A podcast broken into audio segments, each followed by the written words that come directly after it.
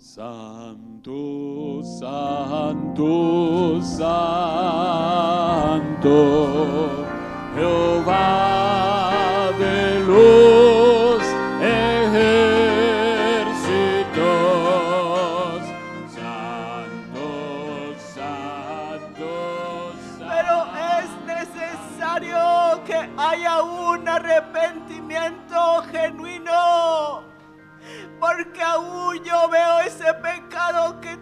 quieres que nadie vea.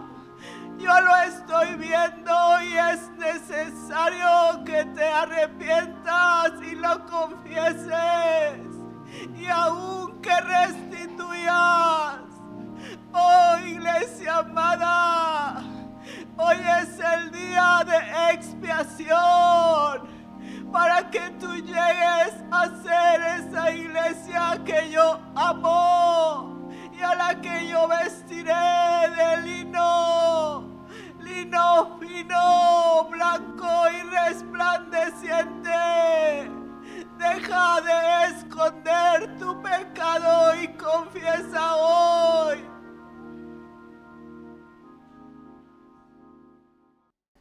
No sé exactamente cómo se encontraba este hombre. No sé si se encontraba cabizbajo. No sé si estaba triste. Pero al menos estaba en un lugar donde él tenía que estar.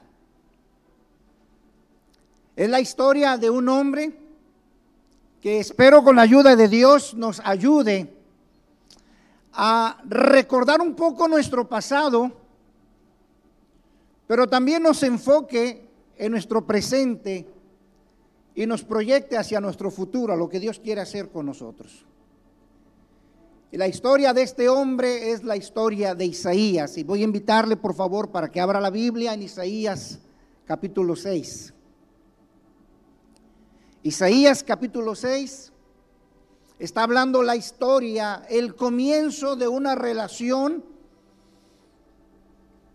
de Isaías con Dios, de su experiencia con Dios. Y en esta experiencia, en este encuentro que Isaías tiene con Dios, encontramos algunos componentes, algunos elementos que espero en Dios y lógicamente con la buena disposición que usted tiene de recibir la palabra de Dios, pueda ser de bendición para usted en este día. Dice así la palabra del Señor, Isaías capítulo 6 del verso 1 en adelante, dice, en el año que murió el rey Usías, vi yo al Señor sentado sobre un trono alto y sublime, y sus faldas llenaban el templo. Por encima de él había serafines. Cada uno tenía seis alas, con dos cubrían sus rostros, con dos cubrían sus pies y con dos volaban. Y el uno al otro daba voces diciendo, Santo, Santo, Santo, Jehová de los ejércitos. Toda la tierra está llena de su gloria. Y los quinciales de las puertas se estremecieron con la voz del que clamaba y la casa se llenó de humo. Entonces dije, ay de mí, que soy muerto, porque siendo hombre inmundo de labios y habitando en medio del pueblo que tiene labios inmundo, han visto mis ojos al rey, Jehová de los ejércitos. Y voló hacia mí uno de los serafines, teniendo en su mano un carbón encendido, tomado del altar con sus tenazas y tocando con él sobre mi boca, dijo, he aquí que esto tocó tus labios y es quitada tu culpa y limpio tu pecado. Después oí la voz del Señor que decía, ¿a quién enviaré? ¿Y quién irá por nosotros? Entonces respondí, entonces respondí yo, perdón, heme aquí, envíame a mí. ¿Cuántos alaban a Dios por su palabra, hermanos? La historia de Isaías en su encuentro con Dios, comienza en un ambiente un poco difícil. Hemos leído en el versículo 1 que dice, en el año que murió el rey Usías. el hecho de que la Biblia remarque ese momento es porque era un momento importante. Pues el ambiente que se estaba manejando en esos lugares eran ambientes quizás inseguros. Así que para Isaías ese momento era un momento de crisis, era un momento de tensión.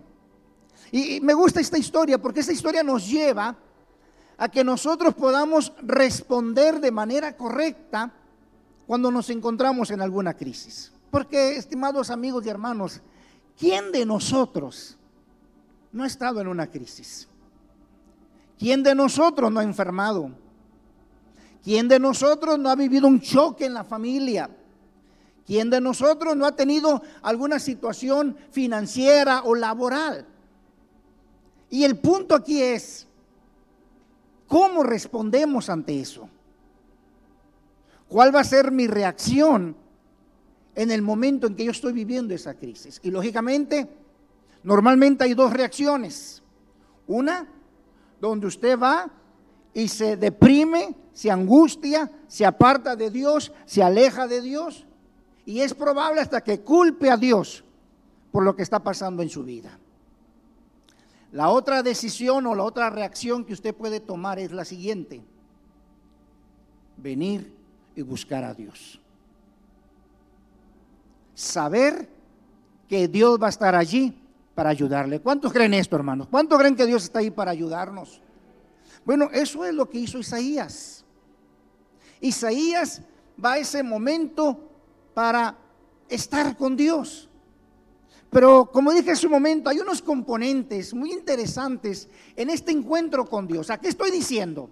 Mira, hermano amado, cuando usted y yo nos encontramos con Dios, va a suceder esto que voy a comentarles.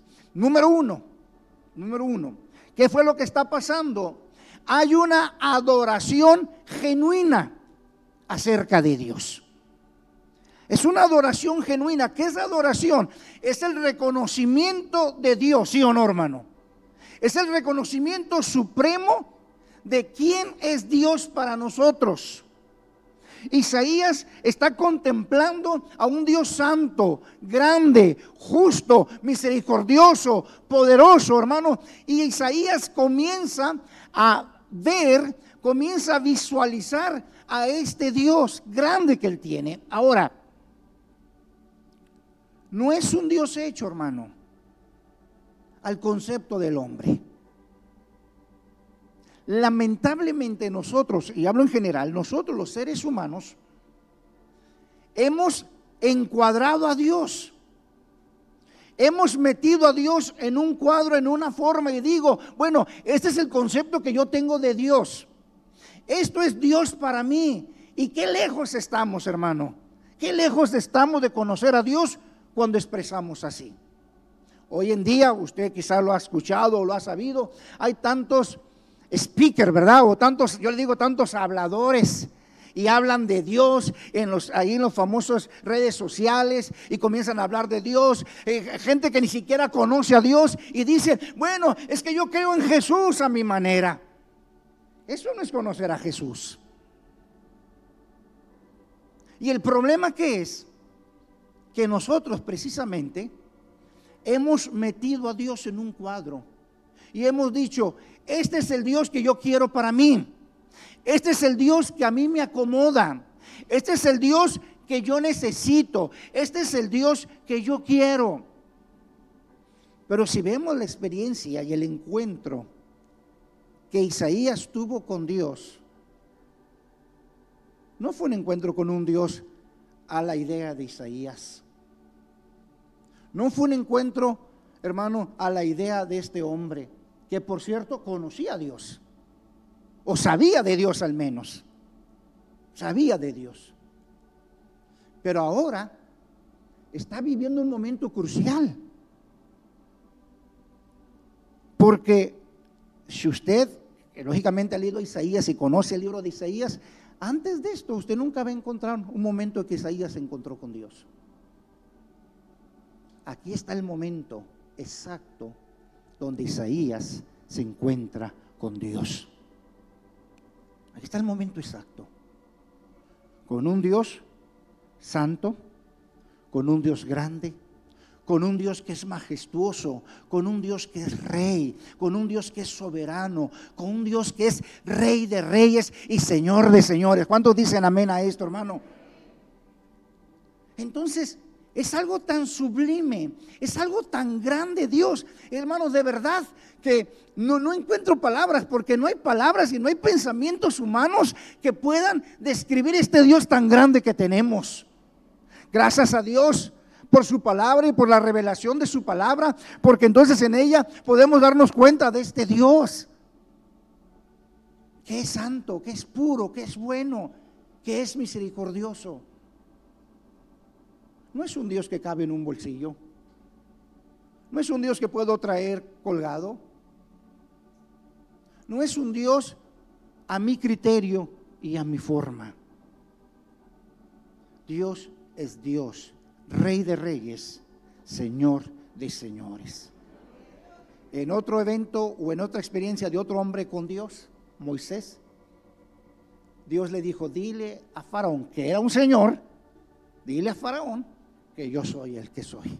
Él me va a entender. Dios le dijo, dile, dile Moisés, él me va a entender que yo soy el que soy. Él va a entender eso. Entonces, ¿qué sucede, hermano? Cuando vienes te encuentras con Dios. Cuando vienes o cuando usted y yo hemos venido a encontrarnos con Dios, o Dios viene a nuestro encuentro, porque hace un momento Dios nos hablaba por medio de alguien, ¿verdad? Que Él viene a buscarnos. Cuando viene a encontrarte Dios, hermano, Dios va a venir con toda su majestuosidad, con todo su poder, con toda su santidad, con toda su justicia porque ese es el Dios que Él quiere que nosotros conozcamos. Amén, hermano. Entonces recuerden, cuando Isaías se encontró con Dios, hubo una adoración genuina. No hubo ningún adorno humano. No hubo ningún criterio humano de cómo es Dios, porque Dios vino y se le presentó a sí mismo como Él es. ¿Y cuántos alaban a Dios por esto, hermano? Porque Dios es muy bueno, muy bueno con nosotros, hermano. Un segundo componente que vemos en esta historia, hermano. Segundo componente, cuando te encuentras con Dios. Recuerde, primero era una adoración genuina, hermano. Sale de tu corazón profundamente porque has venido al encuentro o hay una revelación pura y santa de quien es Dios. No es una adoración creada en el corazón humano, no, fue creada en el corazón de Dios. Número dos, después de una adoración genuina, después de encontrarte con Dios, mire lo que es interesante, hermano. Mire por favor lo que viene aquí a continuación. Versículo 5, ¿verdad? Para, para ubicarnos un poquitito. Versículo 5 dice de la siguiente manera. Entonces dije, ay de mí, que soy muerto, porque siendo hombre inmundo de labios y habitando en medio de pueblo que tiene labios inmundos, han visto mis ojos al rey Jehová de los ejércitos. Segundo componente o segundo elemento cuando te encuentras con Dios. Adoración genuina, número uno. Número dos, que es un arrepentimiento profundo. Hermano, cuando Dios viene a nuestro encuentro, no podemos quedar iguales. No podemos quedar iguales. Cuando yo me topo con el Dios que yo crié, yo sí me puedo quedar igual. Cuando yo me topo con un Dios conforme a mi idea, me quedo exactamente igual y hasta un poquito más satisfecho. Pero a mí mismo, por mí mismo. Pero cuando Dios viene a mi encuentro y me encuentro con Él, hermano, al ver la imagen que yo, esta imagen gloriosa de Dios, esta revelación, este conocimiento de Dios, hermano, por favor, ¿qué hombre podrá quedar de pie ante la santidad de Dios, hermano? ¿Qué hombre podrá quedar inmutable ante el gran amor de Dios, hermano? Nadie. Entonces hay una reacción en nosotros los seres humanos cuando te encuentras con Dios. Y es que en tu vida se lleva a cabo un arrepentimiento profundo, hermano. Reconoces, reconoces quién eres. Te das cuenta, hermano, de lo que hay en tu vida. Te das cuenta.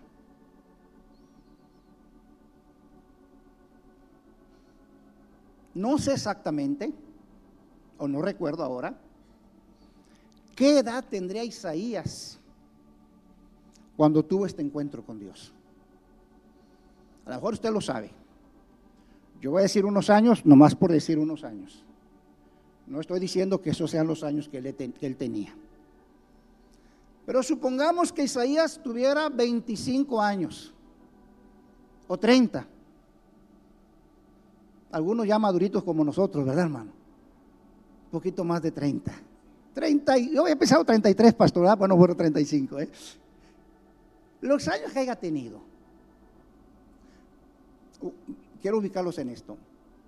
Isaías dijo cuando se topa con Dios, cuando se encuentra con Dios, Isaías dijo, soy un hombre que muerto, ¿verdad? ¿Por qué dice que soy es un hombre muerto? Porque soy un hombre que de labios inmundos. No sé qué significará eso, hermano, ¿verdad? Si era mentiroso, mal hablado, hacía juramentos y no cumplía, o hacía promesas y no cumplía, mentiroso, no sé, no, no, no sé exactamente qué sería, hermano. Pero supongamos, Isaías tendría 30 años cuando tuvo este momento. ¿Por cuántos años él tendría labios inmundos? No, sé si las preguntas, me, expliqué al hacerle esta pregunta, ¿no? O sea, ¿por cuántos años Isaías tenía labios inmundos? ¿Cuántos años él vivió así con labios inmundos? ¿Hasta cuándo él se dio cuenta que tenía labios inmundos? ¿Hasta qué evento? Hasta que él se topó con Dios, se encontró con Dios. ¿Sí o no, hermano? Supongamos que él tenía 30 años. Supongamos que pues los niños eh, no, no tienen tanta conciencia como los adultos. Pero supongamos que él tenía 20 años viviendo como un hombre de labios inmundos. Y hasta ese momento, hermano, él no se había preocupado por eso. Hasta ese momento, quizás, vamos a meterla un poquito aquí, ¿verdad? El privilegio de la duda. Quizás ni siquiera cuenta se había dado. Y por un versículo que ahí está, o por lo que está escrito ahí, yo me inclino más por ese lado, hermano. Que él ni siquiera se había dado cuenta que era un hombre de labios inmundos. ¿Y sabe por qué lo digo? Yo sé que usted ya lo comprendió, usted ya lo sabe, nomás déjeme recordárselo. Porque él dijo, yo habito en un pueblo como de labios. O sea, todos somos iguales acá, ¿sí o no? Y entonces donde todos somos iguales, ¿cómo sé una diferencia, hermano? ¿Cómo sé que estoy bien y soy mal? Si habito en una ciudad que son bien trácalas, ¿verdad? O bien tramposos, ¿cómo me doy cuenta, hermano, si soy tramposo o no? ¿Sí o no, hermano? Si habito en el pueblo de los mentirosos, ¿cómo me doy cuenta yo que yo soy un mentiroso? No. Ni siquiera sé que soy mentiroso. ¿Por qué? Porque todo el mundo echamos, ¿qué hermano? Mentiras. Todo el mundo echamos mentiras. Todo el mundo estamos haciendo lo mismo. Entonces no me doy cuenta que realmente yo estoy mal. Es más, ni siquiera pienso que estoy mal porque esa es nuestra forma de vida, esa es nuestra forma de hablar. Es que así somos nosotros. Es que así me crié, es que así soy. Por eso el arrepentimiento genuino solamente viene cuando nos encontramos con Dios, hermano. No el Dios que yo crió, que, que, yo crié, perdón, no el Dios que yo formé, no el Dios que yo pongo en un cuadro a mi criterio, el Dios de la gloria, el Dios que es santo, el Dios que es justo, el Dios que es amoroso, bendito sea el nombre de Dios, amén hermanos. Entonces Isaías va a un arrepentimiento profundo, ¿por qué? Porque él reconoce y él confiesa. Y lógicamente él se aparta porque ese es arrepentimiento, sí o no, hermano. Arrepentimiento es que usted reconoce, o sea, usted recibe iluminación, dice, esto que estoy haciendo está mal. La forma en que estoy viviendo está mal, la forma en que me estoy conduciendo está mal. Entonces usted hace un alto y usted busca ahora la dirección de Dios. ¿Eso es arrepentimiento? Arrepentimiento. Hay una canción, un canto que entona un, hermano cristiano, ¿verdad? Y, y, él dice que es cierto, pero en parte, a mi, o sea que a mi criterio, ¿verdad? En parte. Él dice en su canción, Dios está llamando a su pueblo a la sinceridad. Sí y no. ¿Sí? Porque Dios quiere que seamos sinceros. ¿Cuántos creen que Dios quiere que seamos sinceros? Lógicamente Dios quiere que seamos sinceros. Pero más de que ser sinceros, Dios quiere que seamos arrepentidos, hermanos. Dios quiere que seamos arrepentidos. Porque ¿qué es sinceridad? Sinceridad es reconocer, en caso de que estoy haciendo algo malo, reconocer que estoy haciendo algo malo, ¿sí o no, hermano? Hermano, quiero serle sincero en este día. Hermano, hablé mal de usted. Estoy siendo sincero. O sea, sí hablé mal de usted. Es un ejemplo, por favor, hermano. Cuando el pastor habló de mí ni me conoce? Es un ejemplo. Hermano, hablé mal de usted. Si hablé mal de usted y lo estoy reconociendo, ¿cómo se llama eso? Sinceridad. Pero mañana vuelvo a hablar mal de usted. ¿Estoy siendo sincero? Y si lo vuelvo a reconocer, ¿estoy siendo sincero? Sí, estoy siendo sincero. ¿Estoy cambiando? No estoy cambiando. Por eso Dios no solamente quiere sinceridad, Dios quiere arrepentimiento. ¿Sí o no, hermano? O sea, Dios quiere que me arrepienta de eso. Pero amados hermanos, nos es difícil reconocer que estamos mal si no nos encontramos con Dios, con el Dios santo, justo, perdonador y amoroso. Podemos regañarnos, podemos exhortarnos, podemos hacer bastantes cosas. Eh, eh, los papás podemos estar peleando con los hijos, por decirlo así, oye, componte y arregla eso, mientras ese hijo no se encuentre con Dios, es bien difícil. Mientras el hombre o la mujer, esposo o esposa, hermano, papá, mamá, no se encuentre con Dios, le va a ser bien difícil reconocer que está en una condición no agradable delante de Dios, hermano. Sin embargo, cuando usted y yo nos encontramos con Dios y tenemos una adoración genuina, recuerda, adoración genuina es el reconocimiento puro, genuino de quién es Dios, hermano. Dios que se presenta como Él es, no mi criterio de Dios. Después de eso, viene un arrepentimiento genuino a nuestras vidas. Reconozco que estaba haciendo mal. Yo estaba haciendo mal. Yo estaba equivocado. Así todo el mundo me diga que no había problema. No, porque ya Dios me dijo que yo estoy mal que no es correcto las acciones o las, las actitudes, los sentimientos, las emociones, las decisiones que yo estoy tomando que están afectando mi vida y la vida de los demás y sobre todo el corazón de Él, no es correcto. Ya Dios me lo dijo a mí y no me importa que todo el pueblo me diga, no, no te preocupes, tú sigue robando, tú sigue hablando, sigue haciendo lo incorrecto. Aunque todo el pueblo me diga que estoy, eh, estábamos bien, no es cierto. Porque tuve un encuentro con Dios tuve un encuentro con Dios Santo.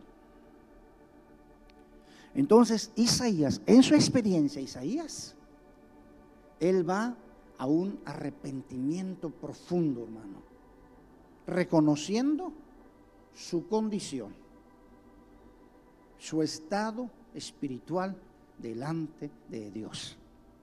Recuerde, de un Dios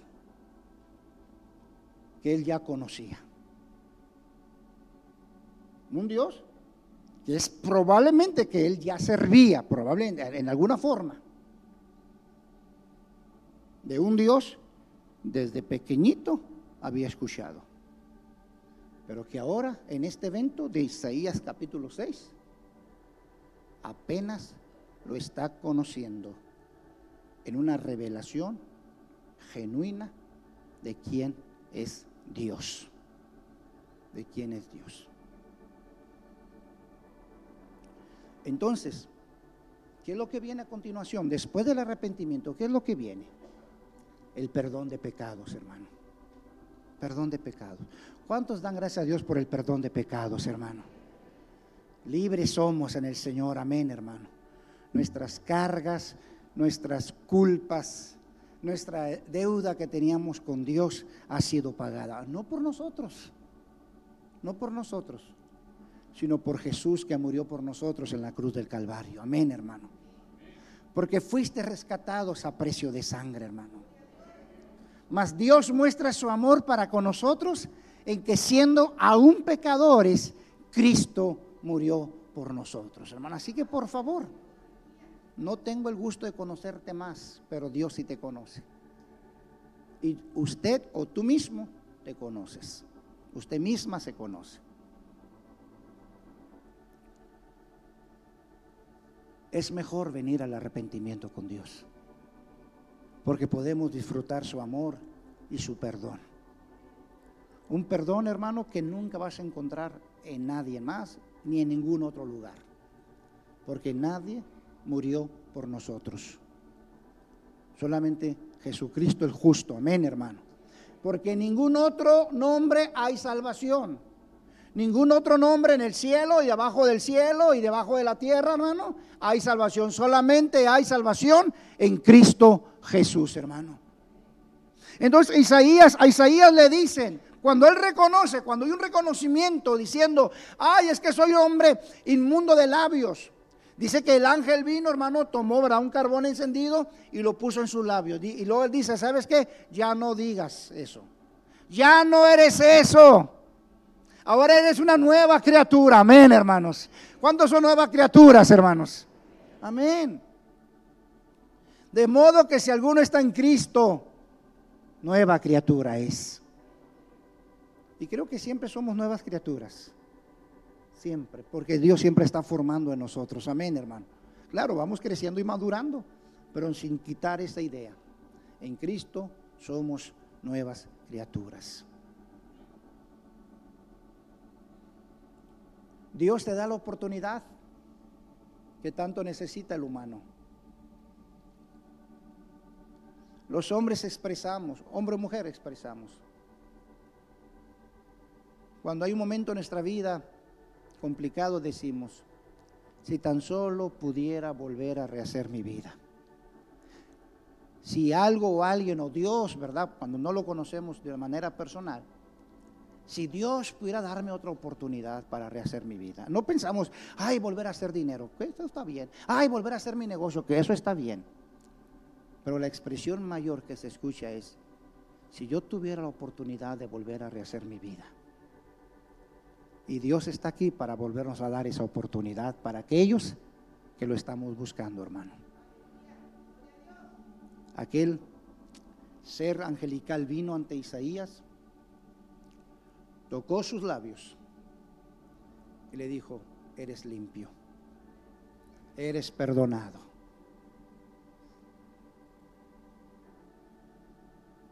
Dios perdona todos nuestros pecados si los confesamos y nos arrepentimos, hermano. Si confesamos nuestros pecados, dice la Escritura, Dios es fiel y justo para perdonar nuestros pecados y limpiarnos de toda maldad. No tenemos un Dios bueno, hermano. No tenemos un Dios grande. Entonces, ¿por qué, por qué quiere ponernos aparte de Dios?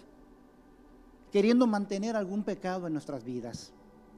¿Por qué queremos ponernos aparte de Dios, de su amor, de su esencia, de su presencia, de su misericordia, hermano? Queriendo mantener en nosotros resentimientos y amarguras, acciones incorrectas. Recuerde lo que él dijo.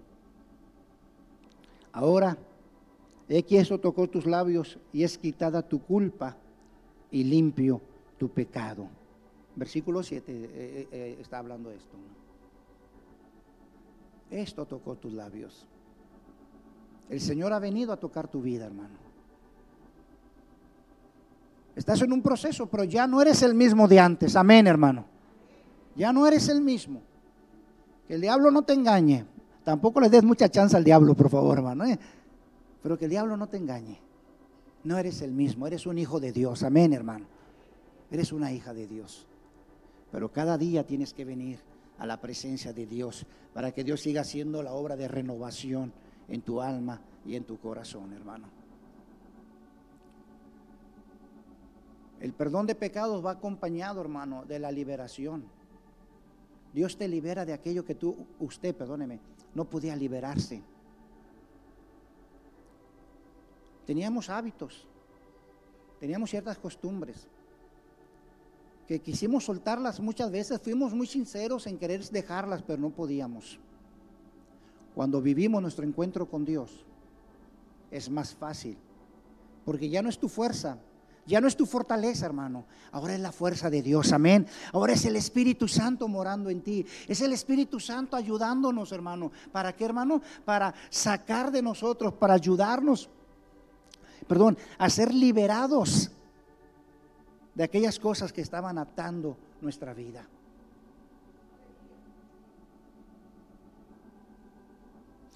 Isaías quizás se dio cuenta en la manera práctica que ya no era hombre inmundo de labios, ya no echaba mentiras, por decirlo así. O ya no injuriaba a la gente. Él dijo, va, Dios tiene poder para cambiar. ¿Cuántos creen que Dios tiene poder para cambiar, hermano? Por último, pero no menos importante, hermano, por último,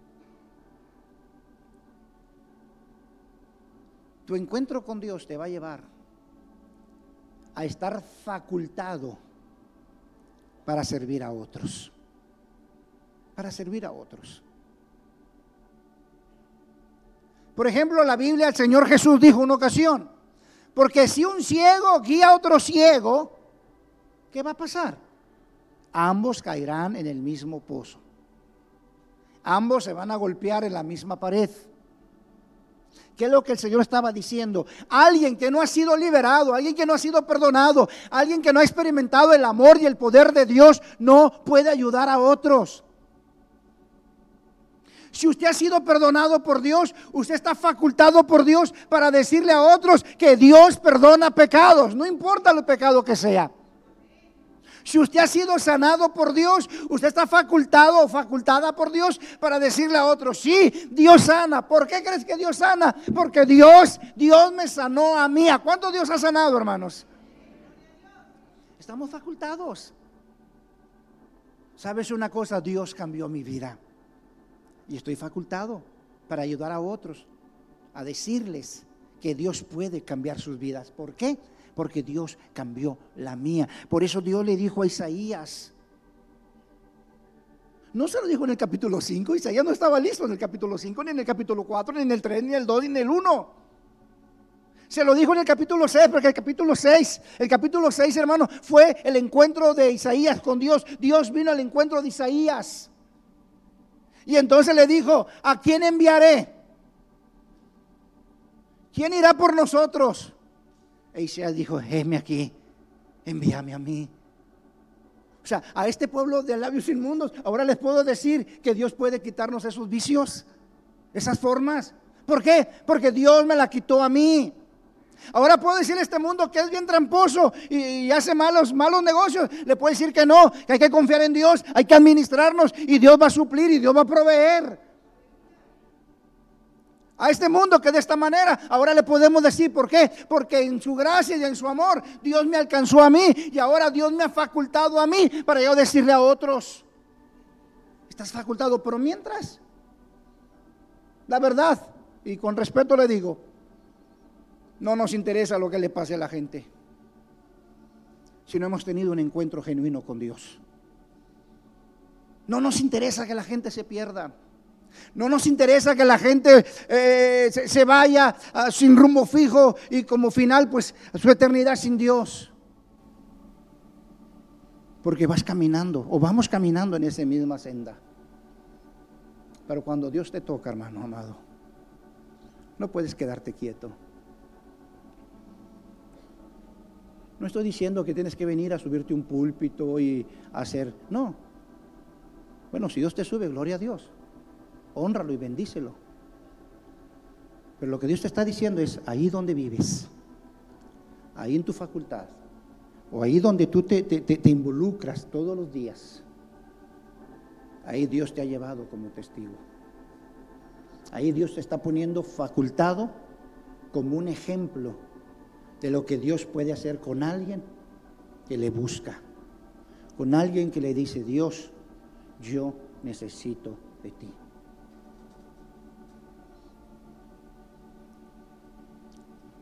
Y no es, quizás ahora Dios nos hace la invitación y no es decir, ¿quién irá por nosotros? Y nada más Isaías levante la mano. Aquí, queridos hermanos, es que todos levantemos la mano. Todos aquellos que hemos experimentado a Dios. Todos aquellos que hemos recibido este toque de Dios. Todos aquellos a quienes Dios ha sanado nuestra alma. Todos aquellos a quienes Dios ha sanado y animado nuestros espíritus. Todos aquellos a quienes Dios ha restaurado los matrimonios y nuestras personas en lo particular. Todos nosotros que hemos vivido esa experiencia, deberíamos de levantar la mano y decirles, Dios, heme aquí. Porque usted, usted, usted, usted, usted, allá arriba usted, está facultado por Dios si usted ha vivido esa experiencia.